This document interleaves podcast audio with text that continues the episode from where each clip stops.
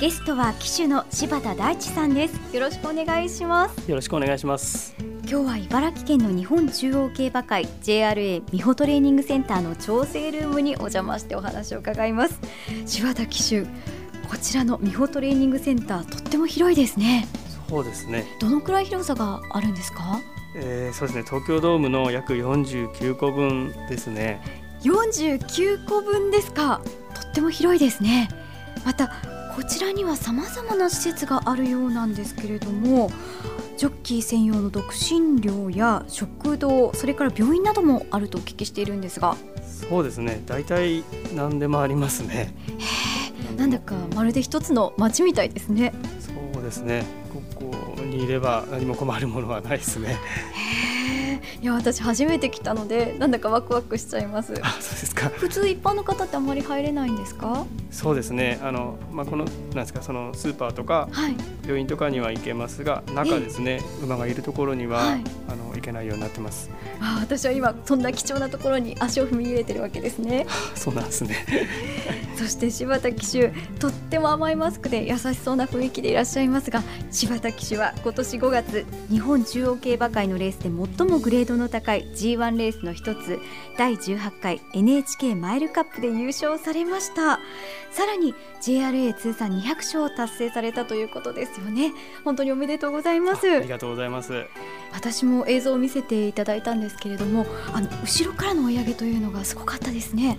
そうですね。あの東京競馬場の長い直線をあの4コーナーから最後のゴール板まで、えっと、ずっと長く足を使ってくれたんで、まあ、本当に気持ちのいい勝ち方でした。走ってる時はどんなことを思いながら？いや頭真っ白ですね。もう本当ゴール寸前まで勝てるっていうのは分かんなかったんで、えー、もう一生懸命です。必死になってましたねた瞬間柴田騎手はこうガッツポーズしてましたね。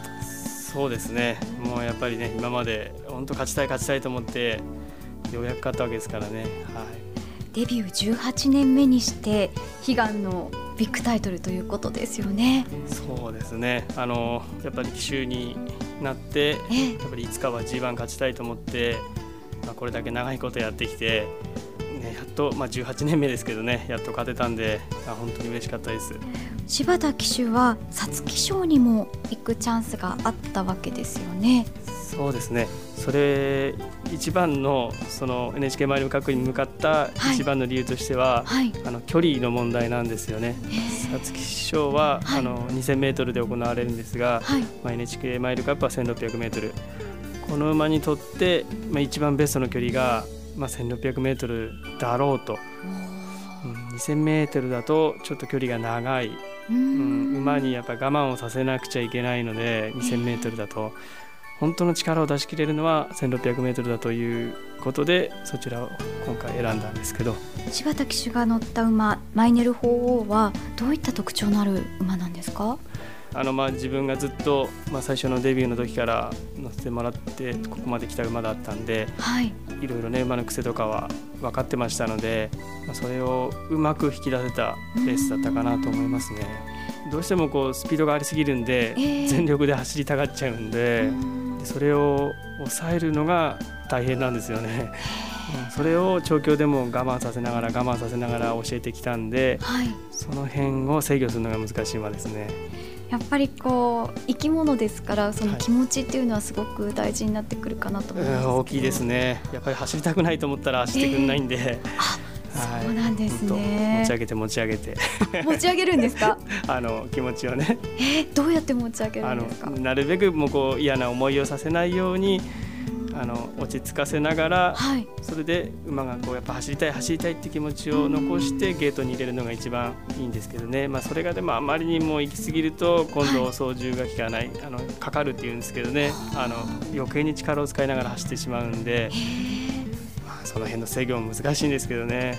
リラックスさせつつ思い切ってそうですね。最後に全力で走れっていうふうに持っていくのが本当に難しいので。はあそうなんですねやっぱり。そうですね。見てる以上に、はい、あの乗ってるジョッキーは、ええ、上でいろんなことをやってるんですよね。微調整になるわけですか？そうですね。はい。馬の性格としてはいかがですか？性格ですか、はい、もう手抜きしないですね。一生懸命な馬です。は い。そうなんでです、ね、もうちょっとね、えー、もうちょっとリラックスしてくれって感じなんですけど、全力といった。もう毎回一生懸命なんで、えー、はい柴田騎手ともすごく似てるところありますか？僕と同じかもしれないですね。周りが見えなくなっちゃうんで一生懸命そのことにもう走んなくちゃってことで、ね、一生懸命になっちゃう馬なんで。でもそのレース見てたらその柴田騎手の一生懸命さっていうのが伝わってきてであの優勝した時もその一生懸命さが伝わって多くのファンの方が集まってくれましたね。ああそうですね。嬉しかったですね。あのご家族は優勝した時どんな反応でしたか？えそうですね。ちょうどあの、まあ、ゴールデンウィークで休みの日でもあったんで家族も競馬場に呼んでいたところでその目の前で勝てたんで、まあ、本当にみんなで喜びました。ご家族はいつも見に来られていたというわけではないんですよね。そうですね。あのほとんどそういう競馬場に来ることは、はい、えなかったんでたまたまですね今回あの呼んだ感じだったんですけど。どんな言葉をかけてもらいましたか？うんまあ、よかったねということでそうですね、今まで諦めずにやめないでねここまでやってきてよかったねっていうことで、はい、やっぱりこう辛かったなっていう時期もあったと思うんですけれども、はい、その支えとなったのはどんなものですか？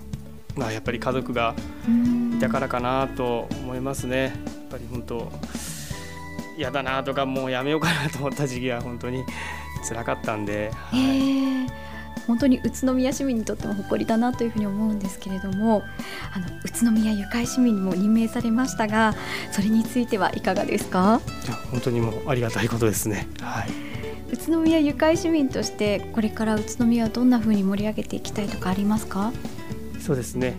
宇都宮市民の方をはじめえー、全国の皆さんに競馬の魅力やサラブレッドの素晴らしさを伝えられたらと思ってこれからも頑張っていきたいなと思います。これからも応援してます。ありがとうございます